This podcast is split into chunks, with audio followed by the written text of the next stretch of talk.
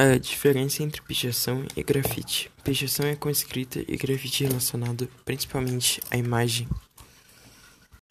Numa partida de futebol, Roberto Carlos foi alvo de racismo, sendo como Daniel Alves jogado uma casca de banana no campo. Muito irritado, ele saiu do campo.